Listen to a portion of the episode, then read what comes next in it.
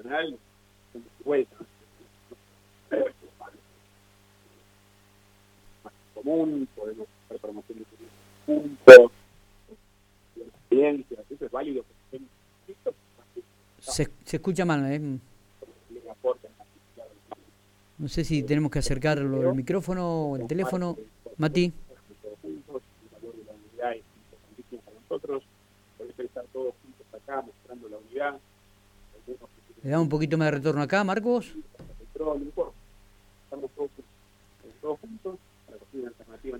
A ver si nos está escuchando Matías.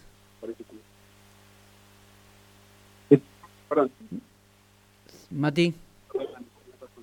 Mira, yo no veo razones para que la elección, para que la gente que votó en una dirección hace un mes cambie el voto. Las razones profundas del voto que tienen que ver con la, con la inseguridad, con la falta de seguridad, con las escuelas, con mucho tiempo de tenido, con la inflación, que estamos teniendo el número va a ser igual a más tarde que con la falta de Se trabajo. escucha mal, ¿eh? Por eso no veo Bueno, creo que es muy fuerte la vocación de los argentinos de poner un centro gobierno. Insisto una vez más, es muy importante la elección de la Pampa para lograr el equilibrio. Déjalo, buen día. ¿Se puede aumentar el número de, de las últimas elecciones? ¿Puede quedar igual? ¿Puede reducir? Yo compartiría un poquito a ver los no, no, no.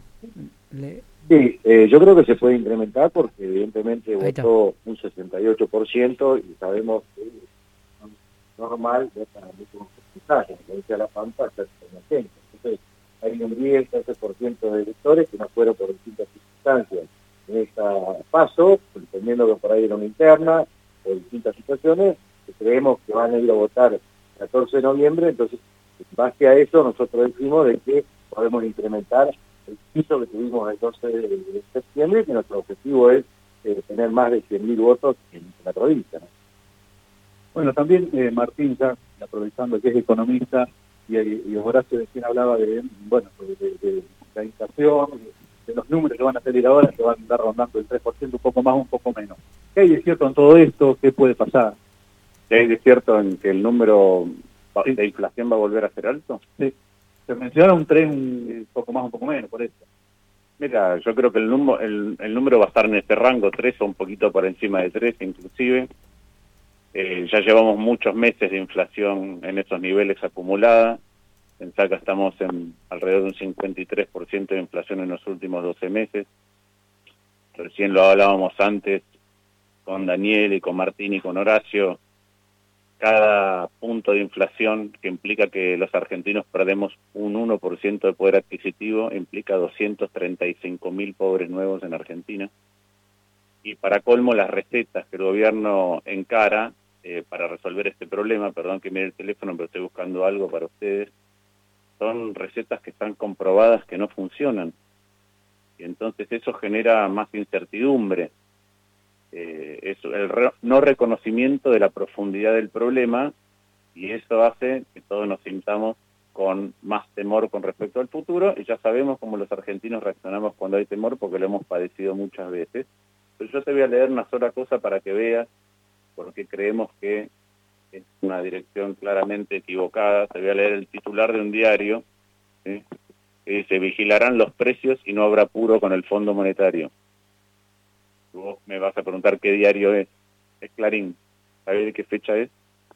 El primero de diciembre del año 2005.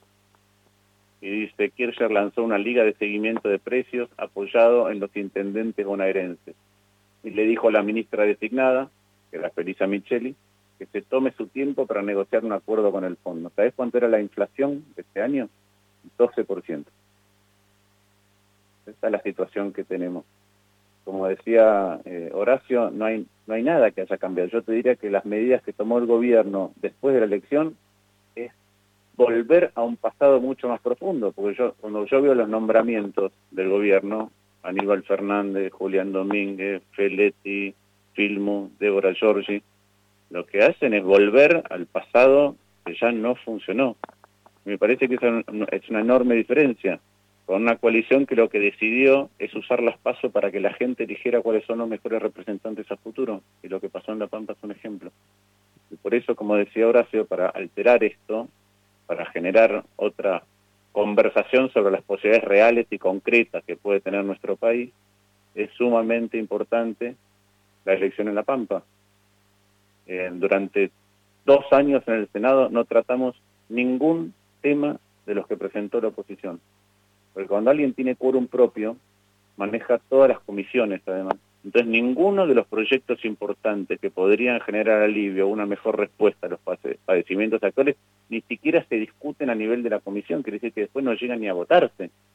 Y en cambio estamos viendo cómo cambiamos la forma en que elegimos el procurador, cómo se hace una reforma de la justicia que impactan 12 mil millones de pesos y no brinda mejor justicia a nadie, cómo revisamos cosas del pasado del año 2016, la última elección, o cuando salió el día del quinchi, la verdad, hay un montón de cosas importantes para debatir y solamente eso se puede empezar a trabajar en el Senado y hay mayor equilibrio. Y nadie puede decidir, trato solo los temas que me interesan a mí. Y ahí la elección en La Pampa, para poder reintroducir un equilibrio e iniciar una conversación distinta en la Argentina, es la más importante de todas. Eh, para Horacio Rodríguez Larreta, ¿qué cambio hubo justamente en Juntos por el Cambio para que perdieran las elecciones pasadas y ahora haya eh, este, este, nuevo horizonte por ahí para Juntos por el Cambio? Y justamente lo que hablaba del tema de la inflación, eh, pareciera que cuando fueron gobiernos hayan solucionado parte de la inflación, que fue un poco parte de, la campaña anterior, y ahora criticamos a nosotros, pero tampoco nadie lo termina solucionando. ¿Cuál es la receta real para, para solucionarlo? ¿no? Mira, eh, primero cada elección, una nueva elección en Argentina, con lo cual comparar con las anteriores siempre es relativo. Hoy lo que sucede en Argentina, hoy la gente está harta y la gente le dice basta a un gobierno que no solucionó ninguno de los problemas. Esa es la realidad hoy. Que una esperanza de cambio. Es el único de los... Concretas, hablamos de la seguridad, hablamos en particular de que el código de capital penal, también para terminar con la obligatoria, hablamos de educación decimos que tiene que haber una ley que garantice los 100% de las clases, que no puede haber ningún ministro que usa la de la escuela. Cuando hablamos de empleo, hablamos en particular de una ley para que el grave que no tengan que pagar impuestos en los años los que tienen empleo. Eso es La contracara de eso es decirle basta la inseguridad. La inseguridad no mejora en muchos lugares del país. El gobierno nacional ya dijo que no iba a ayudar a las provincias que tengan un problema grave dijo a Río Negro. Con lo cual hay una enorme preocupación por eso, enorme preocupación por el avance de la droga. Y de Santa Fe cada día está peor. Entonces, por eso es que la gente no vota. Y eso es lo que hace nuestra convicción de que el voto no va a cambiar en un mes, en mes adelante. Estas situaciones están igual o peor.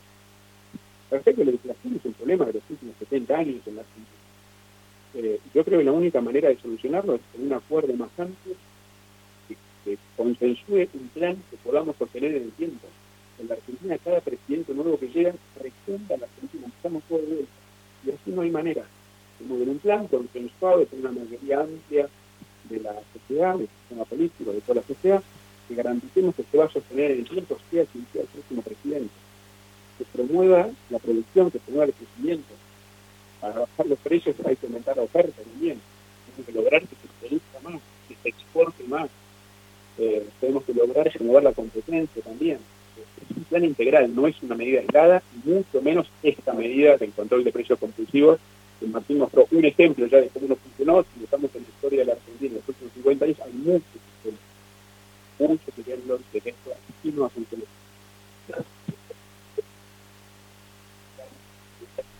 Muy bien, ahí está Horacio Rodríguez Larreta hablando, digo, estaba hablando Horacio Rodríguez Larreta.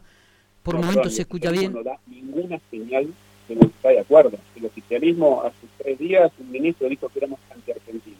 Hace una semana una candidata dijo que estábamos haciendo un golpe de la. Cada vez que el presidente habla, cuestiona, critica a la oposición y busca la culpa en otros. Hoy nosotros no percibimos ninguna vocación, ninguna gana de acuerdo por parte del gobierno. No nos han convocado a ninguna discusión. Bueno, la gente de prensa de, Juntos por el Cambio cortó la conferencia. Se escucha mal Rodríguez Larreta.